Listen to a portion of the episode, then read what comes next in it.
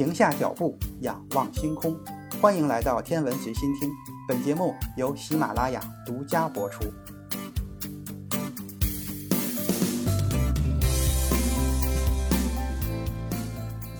欢迎回到宇宙与人。美国二十世纪最伟大的天文学家卡尔萨根曾经把宇宙的奇观展现在许许多多人的面前。一九九六年，他离开了我们。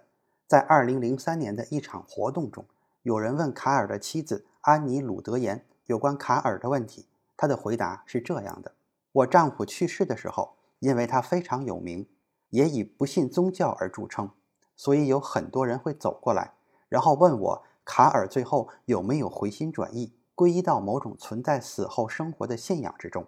他们也曾经问我是不是觉得不会再次见到他。”卡尔以永远不屈服的勇气面对自己的死亡，从来没有在幻想中寻求安慰。悲剧在于我们知道以后彼此再也见不到了。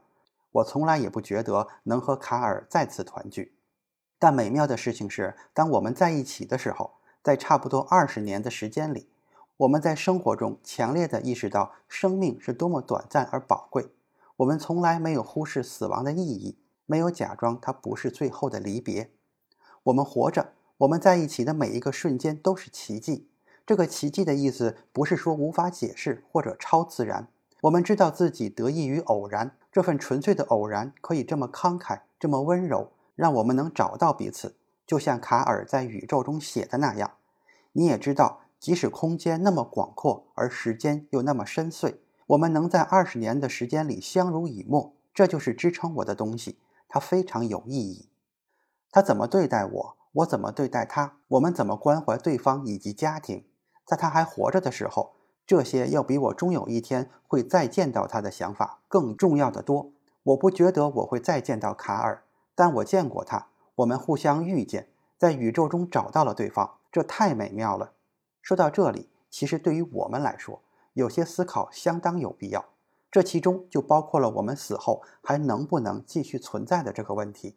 我们大多数人都相信自然主义，因为他主张用自然原因或自然原理来解释一切现象。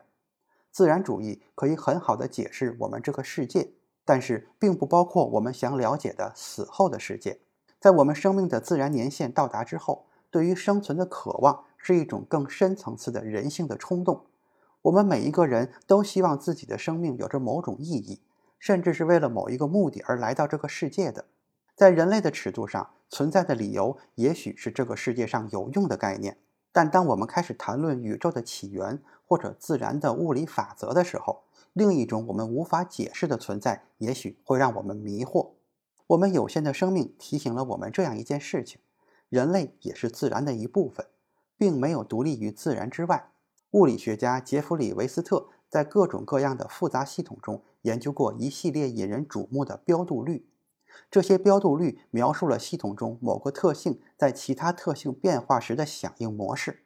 比如说，在哺乳动物中，物种的预期寿命与物种个体平均质量的四分之一次方成正比，这就意味着体重增加十六倍，寿命就会翻一番。但同时，哺乳动物物种之中心跳的间隔也与质量的四分之一次方成正比，结果就是两种效应相互抵消。最终的结果就是在所有哺乳动物典型的生命周期中，心跳的次数差不多相等，一生中大概有十五亿次心跳。典型的人类心脏每分钟跳动六十到一百次。随着社会的发展和科技的进步，人类的生存条件大幅度的得到了改善，我们可以享受先进的医疗服务，每天可以得到充足的生存所必需的能量和营养。人类的平均寿命大概是维斯特的标度率预测的两倍，大约是三十亿次心跳。三十亿这个数字其实并不算大，但是你要用这些心跳做些什么？它将被赋予什么样的意义呢？在量子力学中，有关量子场的核心理论，也就是我们日常生活背后的物理学中，并不包括意义、道德和目的这类的概念。现实生活中的桌椅板凳、美食与风景也是如此。但是这并不是说我们生存的这个世界不是真实存在的，恰恰相反，它是一些基本的组成结构，以某种组合逻辑，通过某一种方式来展现在人类尺度的环境之中的。在科学中，我们希望尽可能的有效而准确地描述这个世界，但是对于现实生活却不是这样。它关乎我们对这个世界的衡量、判断、评判各种事物的实际情况和可能性。我们希望能够在面对不同事件的可能性的时候，说出这是一个值得努力的目标，或者我们应该这样做。而科学则毫不关心这样的判断。这就是所谓的价值判断，它并不存在于外部的客观世界。而存在于我们的内心之中，我们是世界的一部分。我们也已经看到，谈论自身最好的办法就是将自身看成有思考、有目的、能做出选择的客体。这其中就包括了一个我们无法避免，也是必须面对的一个选择，就是我们到底想要过上什么样的生活。生活的确与我们自己有关，给自己创造意义和目的，是你是我也是所有人的任务。我们可以决定自己想要的是什么，也可以决定将自身奉献给某些伟大的东西。但是，这需要我们自己亲自来下这个决定。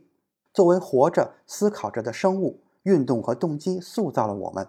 在基本的生物层面上，定义我们的不是组成我们的基本粒子、原子以及分子，而是我们在世界上的活动以及这种活动描绘出的动态模式。有关生命最重要的东西，就是它存在于平衡之外，被热力学第二定律驱动。我们要活着，就必须一直运动，一直处理信息，一直与环境进行互动。人类生来并非是一张白纸，我们这张纸会随着成长和学习变得更加丰富、更加多元。我们就像一个个熔炉，不断熔炼着偏好、需求、情操、抱负、喜好、感情、态度、价值和忠诚。我们不被各种渴望制约，我们有能力反思这些渴望，并努力改变它们。另一方面，这些渴望也的确塑造了我们。从来自自身的这些倾向出发，我们才能构筑生命的目的和意义。构筑意义，从本质上来说，就是一项个人主观而富有创造性的事业。卡尔萨根是这样说的：“我们都是星辰，但我们用双手抓住了自己的命运。生命的有限。”让我们的处境更为深刻动人。我们每个人都会说出最后一句话，读完最后一本书，完成最后一次旅行。在这每个瞬间，我们到底是谁，又应该做些什么？这是我们每个人要做的抉择。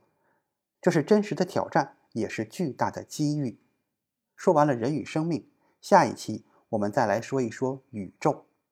宇宙与人，下期更加精彩。